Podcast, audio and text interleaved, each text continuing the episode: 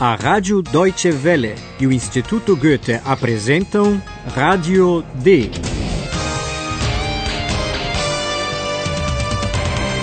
Um curso radiofônico de alemão da redação D. A autora é Herald Mese.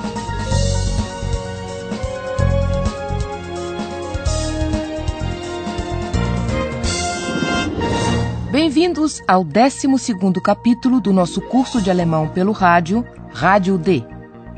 Hoje nós temos algo especial para vocês. Vamos responder às cartas dos ouvintes, isto é, nosso professor vai respondê-las. Hallo, liebe Hörerinnen und Hörer. Willkommen bei Radio D. Radio D. Hörerpost. Eis a primeira pergunta. Um ouvinte quer saber como dirigir-se a uma pessoa em alemão.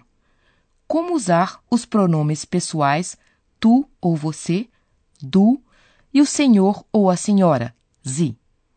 Caros ouvintes, alô! Essa é de fato uma pergunta interessante e até muitos alemães se perguntam por que é assim.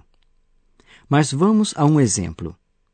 Tentem identificar os dois pronomes sie e du quando vocês ouvirem as perguntas.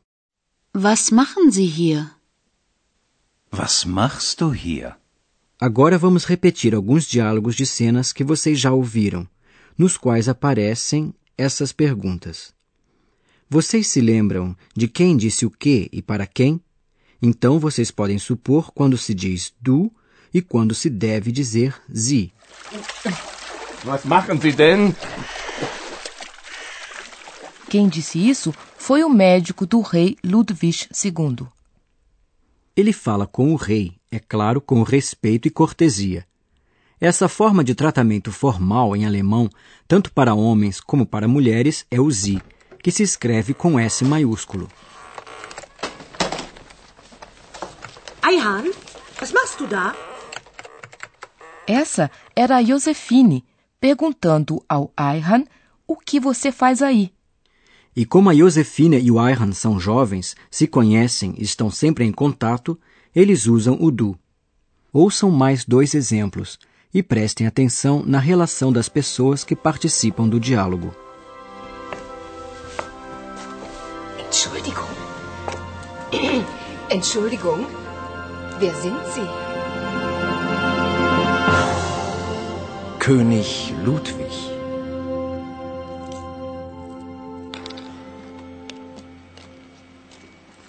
Also, Philipp, das ist Eihan. Wie heißt du? Eihan? Eihan? Portanto, para se dirigir a pessoas desconhecidas ou a superiores com respeito e cortesia, usa-se sie. Entre amigos ou conhecidos, usa-se o pronome du. Não, não se pode generalizar dessa forma. Às vezes, os alemães tratam pessoas que eles conhecem, vizinhos, por exemplo, de sie. E entre os jovens é costume usar o du, mesmo quando se está vendo a pessoa pela primeira vez. Eu diria aos nossos ouvintes que nunca é errado tratar alguém de sie. Se, pelo contrário, alguém for abordado logo com um du, pode achar que foi falta de delicadeza e essa não é uma boa forma de começar uma conversação. É, e quando as pessoas que a gente trata de zi preferem ser tratadas de du, então elas avisam. A próxima pergunta de um dos nossos ouvintes se refere à forma de se apresentar. Ele quer saber o que deve se dizer: somente o nome ou também o sobrenome? Sobre isso nós havíamos falado no capítulo anterior e indicamos que depende do contexto social. Mas os nossos ouvintes precisam saber que não comete um erro quem disser apenas o sobrenome, principalmente em contatos oficiais ou quando se é apresentado a uma pessoa. Mein Name ist Müller. Mein Name ist Meyer. Bem, a gente se apresenta a outras pessoas ou é apresentado a alguém. E nesses casos, sempre há uma reação. Certamente. Geralmente se diz muito prazer, o que em alemão é muito formal e um pouco fora de moda. Geralmente o outro responde dizendo simplesmente o seu nome. Ou então, depois de dizer o nome, a gente ouve a pergunta: Como vai o senhor ou a senhora? Wie geht es Ihnen? Ou então, como vai? Wie geht's? Majestät, wie geht es Ihnen?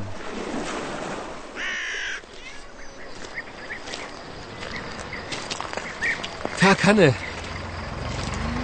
Wie geht's?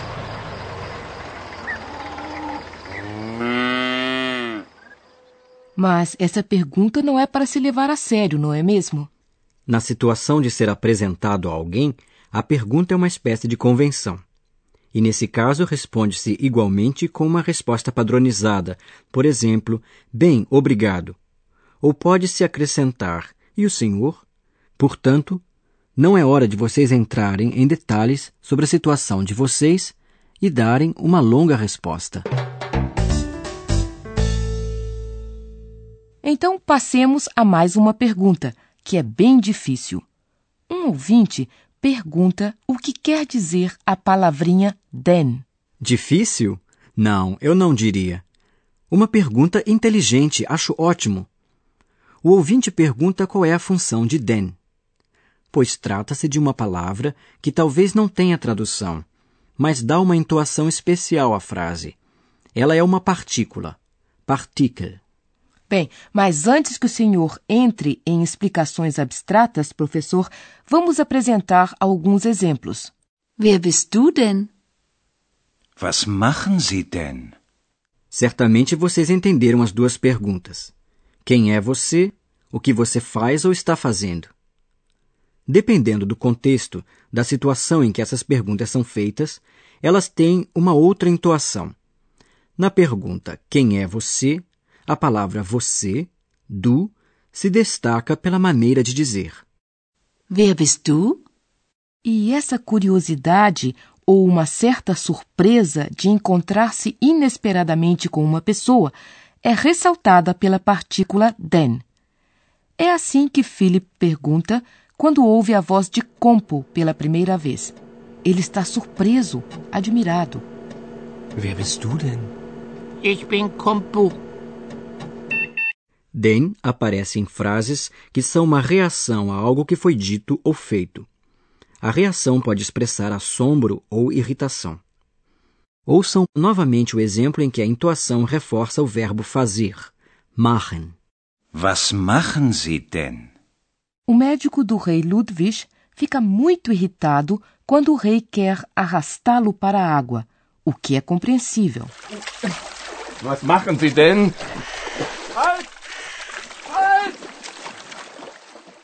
Assim como todas as partículas, a palavrinha den não muda basicamente o sentido de uma frase, mas introduz uma pequena alteração, reforçando ou, pelo contrário, amenizando o que se diz. Se o significado da frase não é alterado, por que os nossos ouvintes têm que saber isso? Você tem razão. Entende-se as frases mesmo sem as partículas, portanto não é preciso ficar procurando seu significado. Mas os nossos ouvintes devem saber que no alemão essas partículas são empregadas com bastante frequência, principalmente na linguagem falada. E as frases com partículas soam mais suaves, não são tão secas. Ouçam mais dois exemplos. Was ist denn das? Ein Tisch, liebe Sissi?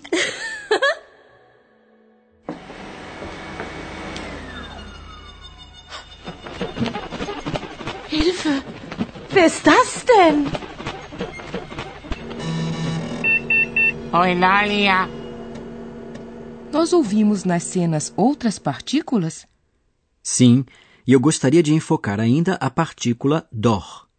Ela é geralmente uma partícula de reforço. Emprega-se dor em um diálogo quando se espera uma confirmação da outra pessoa. Das ist doch Philipp. Neste exemplo, ela serve para dar ênfase, para lembrar o interlocutor de que ele deveria saber algo. Por exemplo, que há uma coruja na rádio D. Wie bitte? Wer ist das denn? Eine Eule. Das siehst du doch. E quando está bem claro, emprega-se dor também para expressar uma certa irritação. Hallo Eule. Du bist auch noch da? Das ist eine Eule, aber sie heißt Eulalia. Das weißt du doch. E para finalizar essa parte, eu quero chamar a sua atenção para a minha partícula preferida, eigentlich, traduzindo para o português, na verdade. E eu aviso, ela é terrível. Wo ist Philipp? Wo ist eigentlich Philipp? Por que terrível, professor? Porque ela parece inofensiva e afinal serve para expressar uma repreensão ou reforçá-la. O que vocês acham? Ayhan faz uma pergunta inofensiva? Ou será que na sua pergunta também há um tom de censura porque Philip não está na redação? Wo ist eigentlich Philipp? In München. Nein. Im Stau. Philipp ist im Stau. E passamos agora à próxima pergunta. Um ouvinte quer saber quando se usa não, nicht, e quando se usa nada, nichts. Excepcionalmente, eu não vou começar minha explicação com um exemplo, e em vez disso, quero dar uma dica para os nossos ouvintes. As duas formas de expressar a negação soam muito parecido em alemão: nicht e nichts. E, portanto, há o risco de que elas sejam confundidas. E o que se deve fazer então? O melhor é aprender através de exemplos, em um determinado contexto e imaginar a situação. Quando a gente não tem a menor ideia do que os demais estão falando, é aconselhável dizer: Eu não entendo nada. Ich verstehe nichts. Isso aconteceu com Ayhan quando a Paula regressou daquela pesquisa sobre o rei Ludwig. Paula estava aborrecida, mas como não contou o que havia acontecido, Ayhan disse que não entendia nada. Paula, ich verstehe nichts. Ich verstehe überhaupt nichts. Du verstehst nichts? Ach, Portanto, nada, nichts, é uma negação geral. Disse, por exemplo, que não se entende nada, ou não se sabe nada, ou não se pode fazer nada. E eu suponho que em todas as línguas é possível distinguir se não se sabe absolutamente nada ou se não se sabe algo determinado. E isso se exprime em alemão com a palavra nicht. Ela se refere sempre a algo concreto. Permitam que eu dê um giro de 180 graus e fale agora do contrário de nichts, a palavra tudo, alles. Du verstehst alles? Essa foi a reação de surpresa da Josefine quando percebeu que Eulalia entendia tudo. Entschuldigung. Du verstehst alles? Alles e nichts servem para designar algo bem genérico, tanto no sentido positivo como negativo. E o meio-termo entre tudo e nada é não saber tudo. Mas então se sabe um bocado, não é mesmo? Eulalia. Eulalia. Woher kommt dein Name? ich bin klug und weise. Aber ich weiß nicht alles. Infelizmente, terminou o nosso tempo para responder cartas dos ouvintes. Muito obrigada, professor. E meu muito obrigado aos nossos ouvintes pelas perguntas inteligentes. No próximo programa, Philip e Paula vão investigar um outro caso. Liebe Hörerinnen und Hörer, dann bis zum nächsten Mal.